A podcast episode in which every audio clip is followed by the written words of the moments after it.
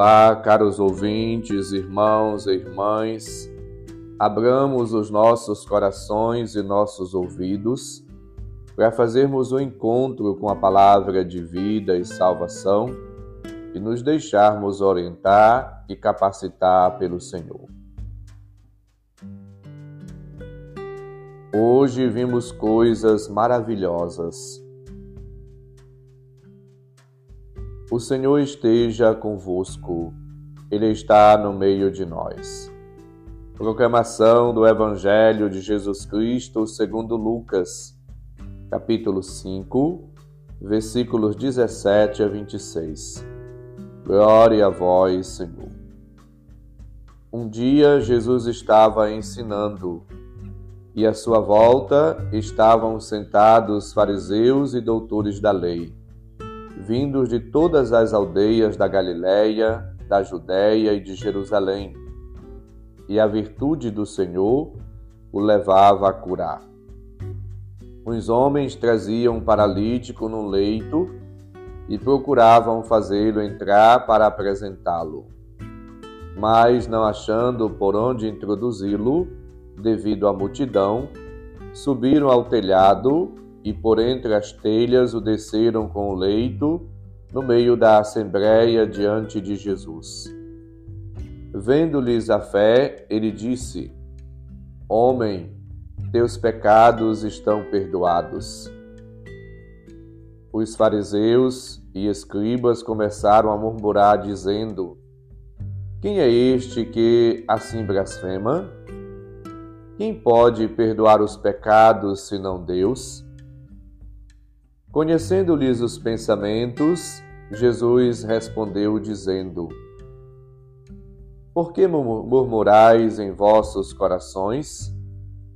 O que é mais fácil dizer: Teus pecados estão perdoados, ou dizer: Levanta-te e anda? Pois para que saibais que o Filho do Homem tem na terra poder de perdoar os pecados, disse ao paralítico: Eu te digo, levanta-te, pega o leito e vai para casa. Imediatamente diante deles, ele se levantou, tomou o leito e foi para casa, louvando a Deus.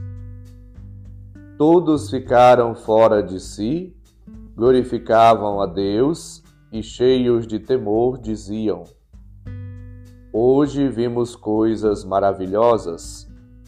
Palavra da salvação, glória a vós, Senhor. Caros ouvintes, irmãos e irmãs, Jesus, contra toda a esperança humana, surpreende sempre. Ele revela-se, manifesta-se como aquele que cura, que perdoa, que redime, que dá a vida. Jesus é o enviado do Pai, é o Deus encarnado e ele traz a liberdade, ele redime, ele devolve às pessoas a vida e causa, provoca alegria e realização plenas. Homem, os teus pecados estão perdoados. Estas palavras de vida, de salvação, de redenção, transforma o coração e a vida daquele homem, mas ao mesmo tempo leva a todos a glorificarem e a louvarem a Deus. Jesus, ele age movido pelo Espírito e as suas palavras se realizam. É a fé daqueles que levam a maca e permite a Jesus falar com unção, só quem tem fé é capaz de compreender que o maior problema do homem é o pecado, pois é raiz de todos os males que o afligem. O milagre que Jesus realiza é também uma manifestação do seu amor, para que mais e mais pessoas, especialmente os fariseus e os saduceus, os mestres da lei, possam compreender que Ele é Deus, que só a fé transmite e faz com que as pessoas entrem no gozo eterno. Eles chamam Jesus de blasfemo, Jesus que cura, que liberta, que perdoa, pois Ele é Deus. O reino de Deus chegou e Deus quer instaurar uma prática profunda e universal de perdão. O perdão que Jesus nos veio trazer é, portanto, modelo e fonte da prática libertadora que toda igreja, todo cristão, toda pessoa é chamada a praticar. É no encontro com Deus que somos salvos. Deus nos salva. Deixemos-nos, portanto, tocar, envolver, guiar, conduzir pelo próprio Deus. A ação de Cristo anima-nos, fortalece-nos e nos enche de entusiasmo, de esperança. São muitos os nossos problemas, dificuldades, males, carências. Jesus, ele vem sanar, curar a todos e todas. Aquele paralítico talvez nunca tivesse encontrado a Cristo se não fosse a atitude da comunidade representada por aqueles que levam até Jesus aquele enfermo. Cristo correspondeu ao pedido daquelas pessoas e ofereceu-lhe mais do que eles imaginavam.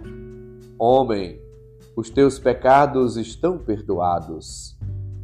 Jesus nos surpreende sempre.